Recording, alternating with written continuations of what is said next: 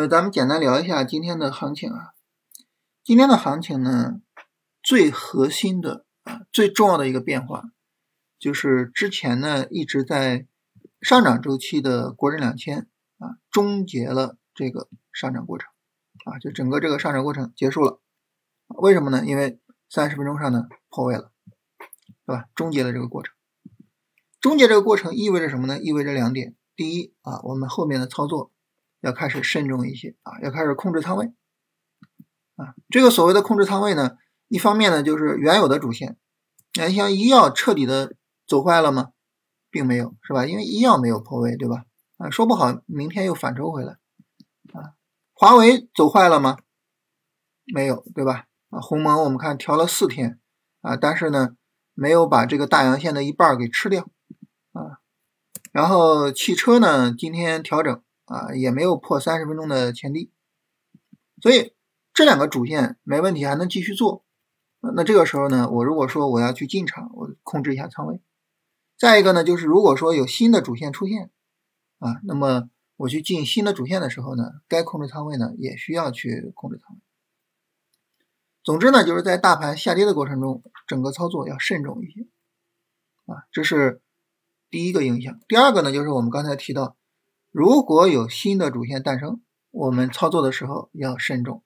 也就是说，在大盘下跌的时候，我们要开始去考虑了，有没有可能去诞生新的主线？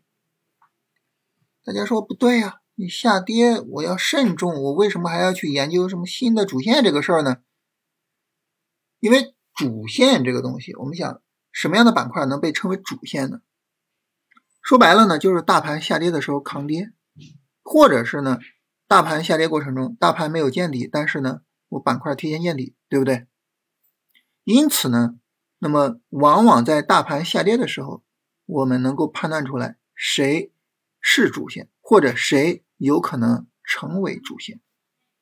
因此呢，那么在国证两千下跌的时候，哎，我们恰恰需要去判断，说有没有可能诞生新的主线。关于这一点啊，我给大家举一下例子。你比如说呢，现在这个医药是主线，是吧？大家说这个医药它是什么时候开始涨的呢？我们来看医药什么时候涨的？医药恰恰就是上一次国证两千破位啊，把这个上涨给打破了，然后呢，医药就见底了，开始涨，对吧？在国证两千持续的下跌中，医药怎么走呢？那我持续的上涨，对吧？我持续的上涨啊，所以呢，就是医药这个板块它的诞生，恰恰就是在这一天，其实就相当于就在这一天啊。在大盘下跌的时候诞生主线呢，我觉得还有一个非常典型的例子啊，给大家举一下，就是当时的船舶啊，当时船舶那个时候呢，是在四月份啊。四月份的时候呢，也是啊，大盘大跌，船舶上涨。这一天上证指数跌了一点九五啊，这下跌力度非常大。我们看今天多少？今天零点四六，是吧？零点四六，我们都觉得行情好像不行了似的，是吧？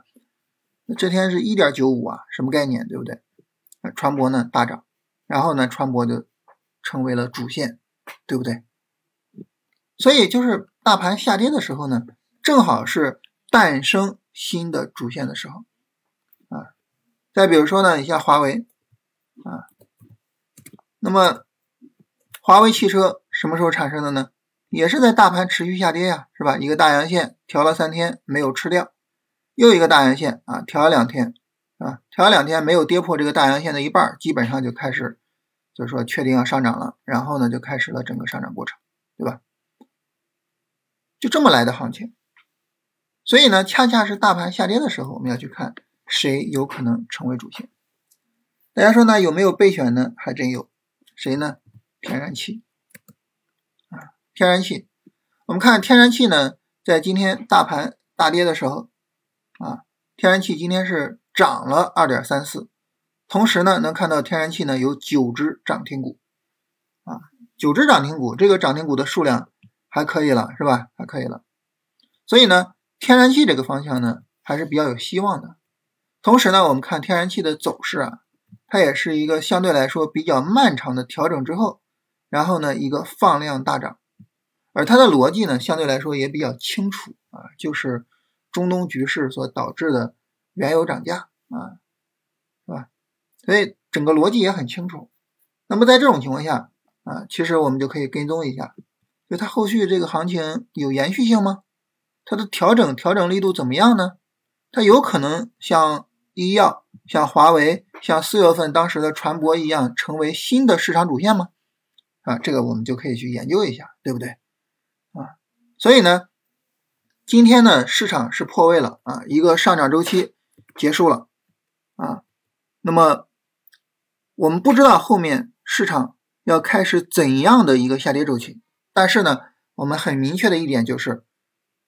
我们不仅仅说从操作上要慎重，同时呢，我们也要瞪大眼睛去看看有没有新的盈利机会。也就是说，在大盘破位之后，我们要去做这两件事情啊。这样的话呢，首先一个大盘如果持续下跌，我们把风险尽量的控制下来。第二个是什么呢？很重要的一点就是，如果市场产生了新的机会，我们能够把利润。